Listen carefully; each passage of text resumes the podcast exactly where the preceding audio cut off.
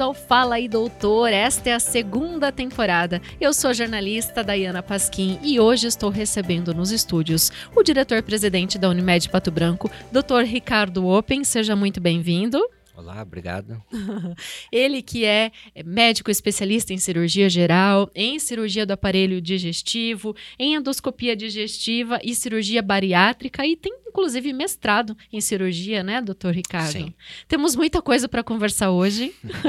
Espero que sim, vamos lá. Nessa segunda temporada, inclusive você é, tem essa todo esse conhecimento do médico na área administrativa também. E eu acho que é algo bem interessante da gente falar, porque quando a pessoa vai estudar medicina, a gente percebe que o profissional vai lá, se forma, faz sua especialidade, abre o seu consultório e de repente ele tem que gerenciar um negócio também né?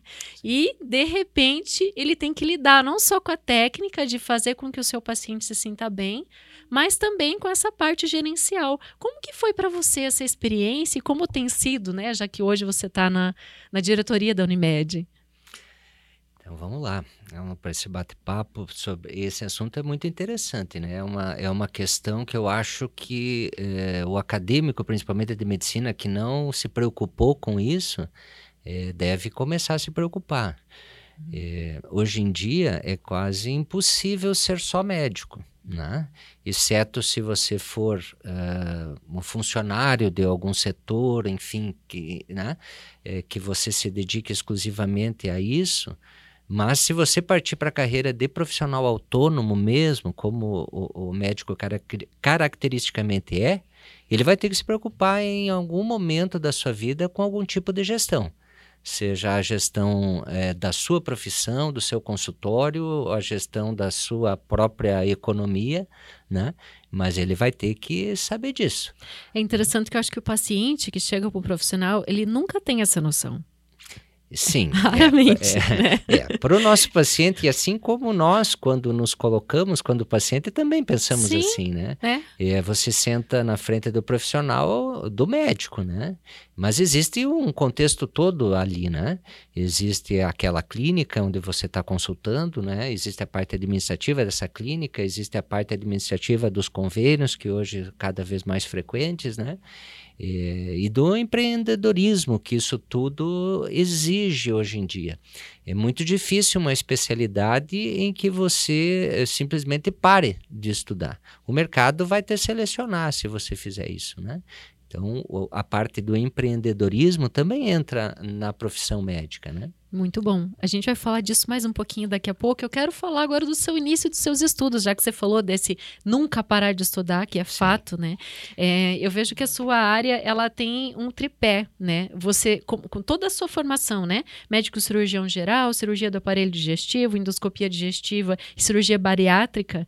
É, eu vejo que você tem tanto os aspectos clínicos quanto os procedimentos cirúrgicos, é claro, Sim. né? E também a parte dos diagnósticos, né? De toda essa investigação que é tão importante, cada vez mais acho que o jovem está buscando, né? Fala um pouco dessa dessa sinergia entre as suas áreas de atuação e de como que foi é, você buscar medicina, o início da sua trajetória profissional. Sim, é, eu nunca é, nunca tive tanta certeza de, de, ser médico, né? Como a partir do momento que eu decidi pela especialidade. Aí sim que eu entendi que realmente era aquilo que eu queria, né? A especialidade cirúrgica. Mas não fui um, um cirurgião do aparelho digestivo desde o início, né? Uhum. Eu tinha duas paixões, a cirurgia vascular e a cirurgia do aparelho digestivo, né?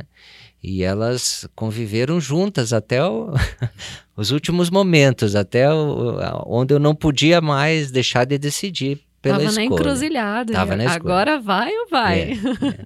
Mas a história é um pouquinho mais longa. Eu, Pode eh, contar. Antes disso, eu iniciei a faculdade de processamento de dados aqui em Pato Branco. Né? Acho que foi a segunda turma da antiga Facicom. Olha só. É, talvez ninguém mais lembre Revelações. Disso. Você chegou a terminar esse não, curso? Só não, parou daí? Não. Uhum. Não, porque na época eu não entendia como a informática ainda é uma coisa tão amadurecida, né? Ver como uhum. a gente erra nas escolhas, né? Não tem como você avaliar o, a, as escolhas do passado com os olhos de hoje, né? Então, naquele momento era ainda muito inicial, muito primitivo. Nós estamos falando de 1987, alguma coisa assim, né? Então era muito primitivo. Mas uh, aí fui para a carreira médica, resolvi fazer novamente cursinho, estudar e buscar o vestibular. Passei eh, na, na Universidade de Passo Fundo, Faculdade de Medicina da Universidade de Passo Fundo. Eh, me formei lá, fiz residência, né? fiz as minhas especializações lá em Porto Alegre, fiz o mestrado também em Porto Alegre, na Universidade Federal Rio Grande do Sul, né? no Hospital de Clínicas enfim, e fui agregando esse conhecimento aí, né? Então tem um pedaço da minha história lá no Rio Grande do Sul e o outro pedaço aqui em Pato Branco. Muito bom, você é daqui, nasceu aqui, Sim. saiu para estudar, foi gaúcho durante esse período de formação. Dupla nacionalidade. E daí o bom filho a casa torna e tem essa, essa carreira, essa trajetória, né? Aqui. Isso. É. Eu tinha um vínculo forte lá no Rio Grande com a educação, com o ensino médico, Sim. propriamente dito, né? Foi isso que me eh, levou a fazer o mestrado, né? Porque dentro da área médica isso não é tão frequente, né? Não é ainda uma profissão em que é, os médicos buscam essa uhum. formação acadêmica, né? Mas isso te ajuda para ser professor também, né? Você tem lecionado ou já lecionou? Eu sei que você já lecionou. Sim, né? sim. Já fui médico preceptor de serviço de residência médica uhum. na própria faculdade que me formou, ah, né? Sim. Antes de voltar a Pato Branco, né? Aqui também já tive envolvido um, um período aí com a faculdade de medicina, uhum. né? Hoje eu não estou diretamente envolvido, posso dizer que sou um apoiador, mas não na sala de aula, porque os meus afazeres hoje não permitem que eu consiga, né? Principalmente a parte administrativa da Unimed, né? Uhum. Foi, eu tive que fazer, quando entrei na diretoria, eu tive que fazer essa opção em continuar com a, a parte acadêmica, né? tenho que me conter um pouco, é senão é verdade, eu não consigo. Né? Não dá para fazer, ainda mais com tantas especialidades, né? Você é procurado por muitos pacientes todos os dias e o consultório nunca pode parar, né? É, então, quando, como você falou antes, né, é, é, bem interessante a tua observação sobre a especialidade, né, a questão clínica, é, cirúrgica, cirúrgica, e, e método e diagnóstico, diagnóstico, né, pois as duas paixões foram, elas contemplavam a mesma coisa, né, porque uhum. essa, a cirurgia vascular, uma outra área, também tem isso, né, de clínica, diagnóstico, né, terapêutica, é, então por isso que as duas andaram juntas, né. Uhum. E falando dessas três áreas, assim, alguma delas tem um peso maior? Eu tenho a impressão que a cirurgia ainda é uma das coisas que você. É, talvez você seja mais procurado por ela, ou é o diagnóstico? As pessoas hoje estão querendo saber antes se estão com algum problema no aparelho digestivo ou não. Então, é boa, boa colocação porque é uma, é uma mudança que eu tenho visto ao longo dos anos. Né? É, eu tenho 26 anos de formado e no início as pessoas procuravam buscando o tratamento, né? Então a cirurgia ela era mais procurada, vamos dizer assim. E hoje, felizmente, as pessoas buscam diagnóstico e prevenção, principalmente, né? É, raramente eu atendia no começo alguém que me procurasse para uma colonoscopia por rotina, por prevenção, né? É, hoje não. Hoje é muito frequente as pessoas procurarem dizendo: olha, eu vi num programa de televisão, eu li alguma coisa que a colonoscopia previne câncer de intestino. Então eu acho que eu estou na idade que eu preciso iniciar o exame e eu quero fazer. Né? E existe essa idade, doutor? Existe essa uhum. idade e inclusive ela vem mudando com o tempo, né? Uhum. É, até três anos atrás, a idade era 50 anos. E uhum. há três anos, o protocolo da Sociedade Americana, que é o que é, aqui no Brasil nós seguimos, baixou essa idade para 45 anos. Né? Por quê? Vivemos mais, eh, estamos mais expostos a fatores de risco de câncer, né? A comida industrializada, o estresse, é, é, ao sedentarismo, né, a obesidade, enfim, a esses fatores.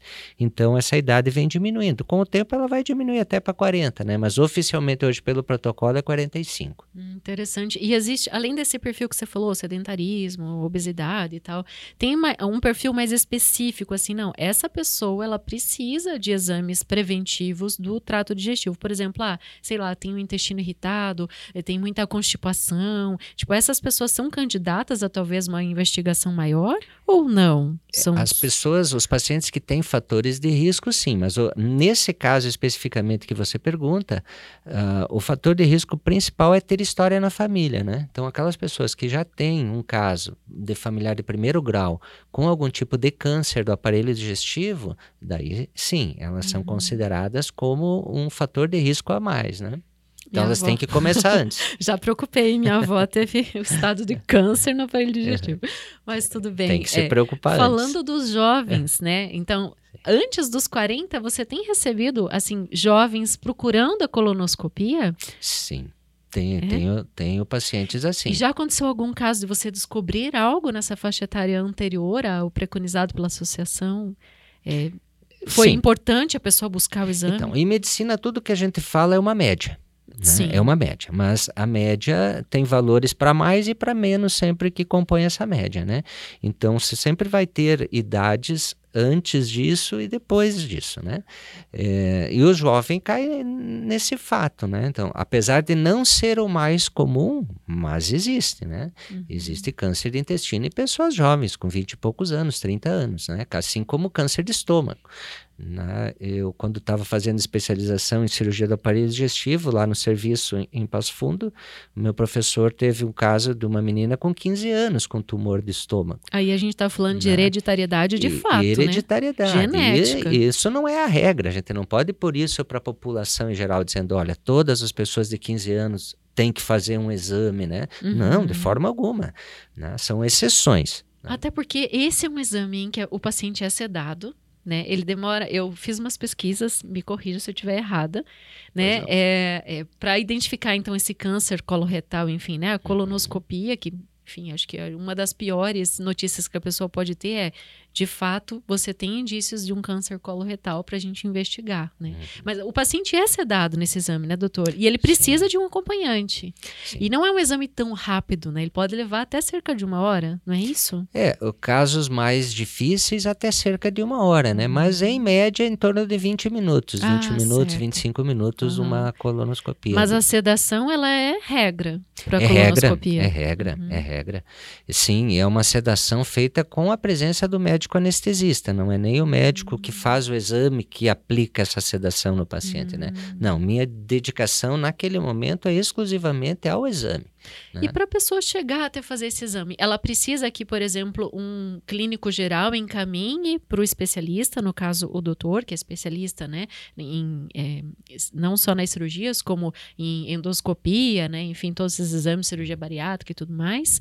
É, é preciso um encaminhamento ou ele pode ir direto para você Sim. E daí você indicar para o anestesiologista e fazer esse movimento. Então, a pessoa que está aí vendo o podcast fica interessada em talvez fazer o exame. As duas coisas, né? Eu, eu recebo hoje pacientes indicados pelos cardiologistas, pelos ginecologistas, né? Uhum. É muito comum. A mulher vai lá fazer o check-up, o ginecologista que está mais atualizado diz: olha, você tem 50 anos, é a idade que deve começar o rastreamento, né? E indica que vai fazer pela primeira vez, né? Então, das duas maneiras, assim como tem os pacientes que vão direto no consultório, olha, eu, como eu citei antes, né? Eu vi lá num, num determinado programa que estavam falando de prevenção, eu vim ver se eu me encaixo agora no, na idade ou, enfim, para começar a fazer o rastreamento, né? As duas hum. coisas. Interessante. Uhum. Só para a gente fechar esse assunto, Sim. né, voltado ao câncer propriamente dito, né, é, o câncer coloretal, né? Quais são a, as incidências, as pessoas em risco, né, as mais propensas a ter um perfil para para desenvolver essa doença, enfim, de modo geral, quais orientações que o doutor pode dar nesse sentido?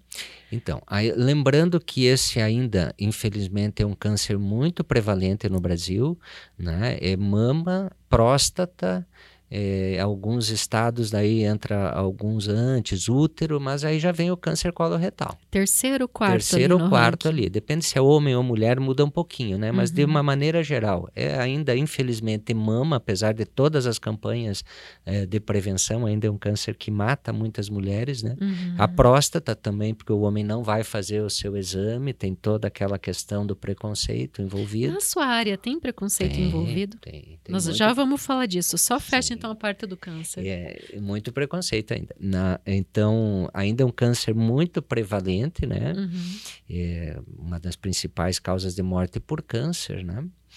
É, os fatores de risco, como eu disse, o principal é a hereditariedade. Você ter um familiar que já tenha tido um câncer coloretal, né? Uhum. É, outros fatores, os fatores de risco gerais para câncer, né? O sedentarismo, a obesidade, o tabagismo, a, né? a dieta inadequada, rica em industrializados, carboidratos, né? Uhum. Esses são os fatores gerais para qualquer tipo de câncer. Uhum. Tem a questão da gordura visceral, né? O falso magro também pode acontecer com essa pessoa? É, a obesidade é um fator de risco para câncer, ah, comprovado estatisticamente. Comprovado. Sim. Uhum. Vamos falar desses preconceitos, doutor. O que, que faz com que a pessoa tenha é nossa, eu preciso fazer esse exame, mas o que? Ela tem vergonha, ela tem medo, porque né, ela tem que ser sedada, enfim, é todo um processo, uhum. né? É, o medo, ele é da exposição, é, esse é um, é um raciocínio meu. Eu acho que a mulher, como tem mais a cultura de o ginecologista, né, e desde cedo vai, uhum. ela, vamos dizer, entre aspas, se acostuma a fazer uma rotina de check-up, né? O homem não tem isso, né? O homem ainda é criado muito com aquela ideia de que é mais forte, né? Então ele, não sei se os sintomas eh, dificultam que ele procure o médico porque ele se sente fraco ou menor por isso, né? Mas ele vai menos ao médico, né? Quando ele vai, ou a mulher leva, a esposa leva, ou ele tem algum sintoma que está incomodando muito, né? Uhum. É, não é ainda a regra o homem buscar prevenção por conta própria, né? Existe quem faz isso, sim, mas não é a regra, né? E o preconceito é o do exame, né? Do exame. O, eu citei isso, eu, a, a, questão do preconceito quando falei da próstata, né? Uhum. Porque é o mesmo local a ser examinado, né? E uhum. o homem não quer ser examinado ali, não. Existe a, a confusão com a masculinidade, né? Uhum. Uma coisa não tem nada a ver. Você ser mais másculo ou menos másculo vai morrer do câncer igual se você não uhum. fizer o diagnóstico. Né? Mas né? a exemplo da endoscopia, que a gente tem uma microcâmera, né? Não é um caso semelhante na colonoscopia? Sim, completamente semelhante. E o paciente está sedado. É, até ele entender isso, né? Uhum. É, tem um delay aí que às vezes pode custar muito caro para ele. Né? É, então tem que abrir as mentes, né? Porque claro, um exame de claro. diagnóstico pode salvar demais, né, doutor? Demais. E, e eu quero fazer ainda propaganda para os urologistas, né? Colocando a próstata, né? Que a gente faz hum, campanhas aí de conscientização e uhum. tudo, né? Uhum. Mas ainda é o segundo é. câncer mais prevalente na população brasileira. Né? Com certeza. Falando da endoscopia um pouquinho, só para a gente não tocar nesse assunto, né? E Sim. eu quero falar também da cirurgia. É, o exame de endoscopia, ele, as pessoas estão buscando cada vez mais também, né? Para entender, porque as pessoas falam, ah, eu, eu tenho mal-estar gástrico, né? Alguma coisa assim, ou como não me faz bem, ou ah, eu tenho a gastrite, ou até eu tenho refluxo. Todos esses casos são pacientes que em grande parte das vezes buscam esse exame. Sim. É, dentro dessa mudança de foco que existe hoje em dia, né? É, nós não nos preocupamos mais inicialmente no medicamento que vai te aliviar, mas em fazer o diagnóstico, né? Uhum. Hoje a medicina é focada nisso, né? Eu tenho que ter o diagnóstico, o diagnóstico que vai fazer com que eu tenha um planejamento do tratamento, do tempo, até mesmo da conscientização para te dizer, olha, você tem um, uma alteração que é funcional, né? Que é benigna, que não vai te trazer complicação nenhuma ao, ao longo da tua vida, mas você tem que ter esse conhecimento, essa segurança, né, para ficar tranquila a esse respeito. Né? É, o autocuidado, né? Uhum. Agora, falando de cirurgia, é, eu sei que você comentou sobre a implementação da cirurgia robótica. Uhum. O que vem a ser isso, doutor? O que, que muda em relação ao processo tradicional que as pessoas conhecem? Isso já é feito aqui? Você já, enfim, explica pra gente. Então, ah, teve, eu acho que aconteceram duas revoluções aí recentes na história da cirurgia. Uma delas foi a cirurgia laparoscópica, que é a cirurgia minimamente invasiva por pequenas incisões, né? Popularmente se diz laser, mas não tem nada a ver com isso, é minimamente uhum. invasiva. Né? E agora essa cirurgia minimamente invasiva está indo para o lado da robótica, ou seja, o cirurgião não opera diretamente, mas ele opera através de um robô robô que faz o manuseio dos equipamentos. Isso é para evitar infecção, por exemplo? Não, isso não muda a infecção. Isso muda tecnicamente uh, em acesso, em visão e principalmente uh, você fica mais hábil para o robô lidar com as estruturas. Ele consegue medir coisas que nós não conseguimos, como fluxo sanguíneo, densidade de tecidos, né? ser mais preciso, né? ou seja, causar menos dano assusta um pouco, né? né? O paciente vai dizer: Nossa, um robô vai me operar. É claro que o profissional está ali, é o profissional que faz tudo. O robô é só um instrumento, como qualquer outro instrumento cirúrgico. Isso. É, e o robô, na verdade, ele funciona como um sentido a mais né, do cirurgião. É, ele enxerga coisas que nós não enxergamos. Né? Fluxo sanguíneo em vasos é um exemplo disso. Né? Profundidade dos tecidos, ele consegue medir, consegue pôr ultrassom lá dentro da cirurgia, enfim.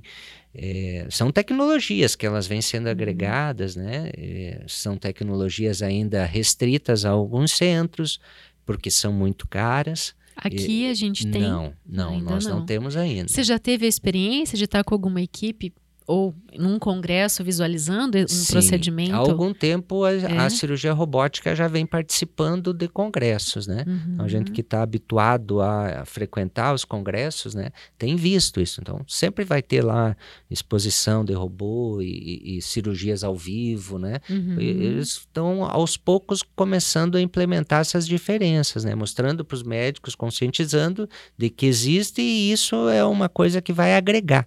Muito bom, é. hein? Ó, notícia em primeira mão. Aqui no podcast Fala aí, doutor. E por falar nisso, doutor, vamos falar do cooperativismo, do médico cooperado, né, de, desse trabalho à frente de uma instituição, né, como diretor-presidente, que é a Unimed Pato Branco. Como que foi para você aceitar esse desafio, né, da presidência? Sim. É, foi nunca é fácil, né? Nunca é fácil. As decisões elas sempre envolvem muitos aspectos, né? Principalmente que isso vai mexer com a tua vida médica, né? Não tem como você reorganizou é, a agenda toda. É, é, impossível, né? Você partir para a parte administrativa do negócio desse porte é, achando que isso não vai interferir na tua vida uh, médica, né? Você teve que atender menos pacientes por semana, por exemplo? Sim, atendo menos. Realmente atendo menos. organizou sim, ali. Sim, tenho, eu tive que dispor alguns horários em que eu me dedico exclusivamente lá à administração da Unimed Pato Branco. Para né? fazer sorrindo, né? Senão as pessoas não se organizam, se sobrecarregam e, né, claro, e aí é, incorrem claro. em problemas, né? É, e também é impossível você optar... É, em partir para essa área, né? Eh, fazendo mais ou menos, né? Ou você é. faz ou não. E não também o como, né? paciente né? ele precisa de atenção quando ele está na tua frente, você é o médico dele, né? Sim. Então acho que é, é, eu acho que é bem importante deixar claro, né? Essa divisão de, de necessidades e de funções do profissional, né? Perfeito, sim. É, é um exercício que todo dia eu faço, né? Eu tenho que me policiar. Né?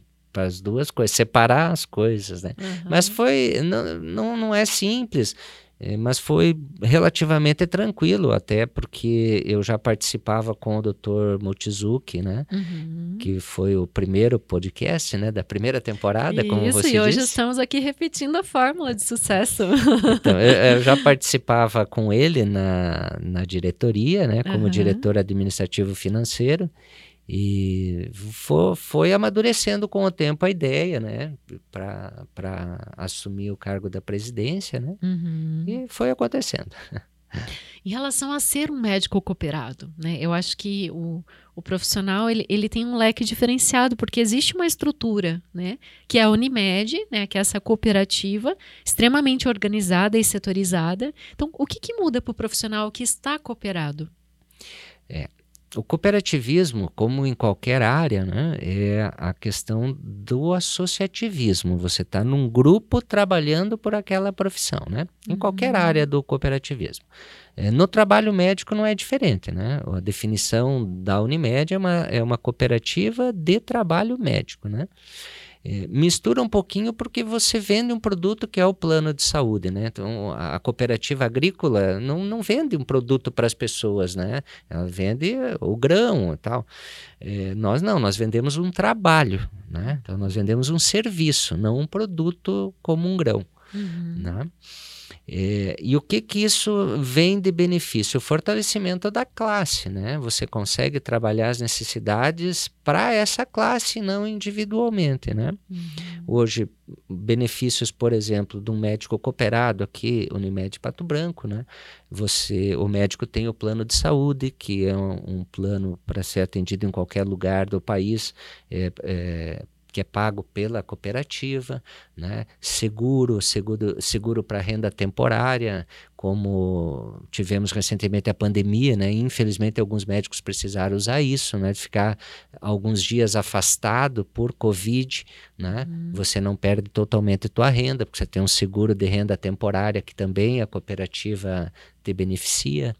Né? É, enfim, você consegue trabalhar as demandas de uma classe como classe, né? E não como individualidade. Eu imaginei aqui uma coisa na minha cabeça. É, jogar uma ideia aqui para ti, doutor. Diminui um pouco o risco dessa profissão de alto risco. É, a, a, né? Tipo, dar uma zona de, de segurança, de estabilidade para o profissional médico. Né? Claro. Né? Estar cooperado. Claro, quando você é, consegue falar em nome de uma classe com uma entidade representada, isso fica mais forte, né? Em qualquer lugar, quando você fala da OAB, é a mesma coisa, né? Quando os advogados vão se representar ali, não. Eu estou falando em nome aqui da Ordem dos Advogados, já dá outro, né? Não, estou falando aqui em nome de uma cooperativa, né? É diferente. É, e falando propriamente de Unimed, né?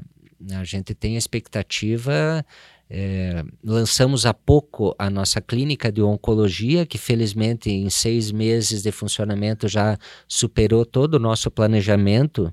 É, felizmente para falando como empresa, infelizmente, Sim. porque as pessoas que estão lá estão com câncer, Só né? que se essas pessoas não tivessem o centro oncológico, né, unidade oncológica, elas estariam talvez com dificuldade de atendimento, é, que estariam doentes da mesma forma. E indo para fora, né? Era, esse é o nosso foco. Uh, uh, muitos patobranquenses buscavam atendimento para câncer fora de Pato Branco. Sim. Né? Hoje eles buscam aqui, lá no nosso, no nosso serviço de oncologia, né? Então, em breve nós iniciaremos as atividades do nosso laboratório de análises clínicas, né? O laboratório próprio da marca Unimed Pato Branco. Significa que o usuário vai, vai ter a guia médica para fazer exames e vai poder ir num laboratório da Unimed. Da Unimed. Ah. Ele vai poder, inclusive, liberar esses exames no próprio laboratório, sem a necessidade de ir à Unimed. Outras Unimeds do país já têm laboratórios assim? Sim, várias Unimeds. Mas a de Pato Branco é vanguarda, né? Tendo isso também.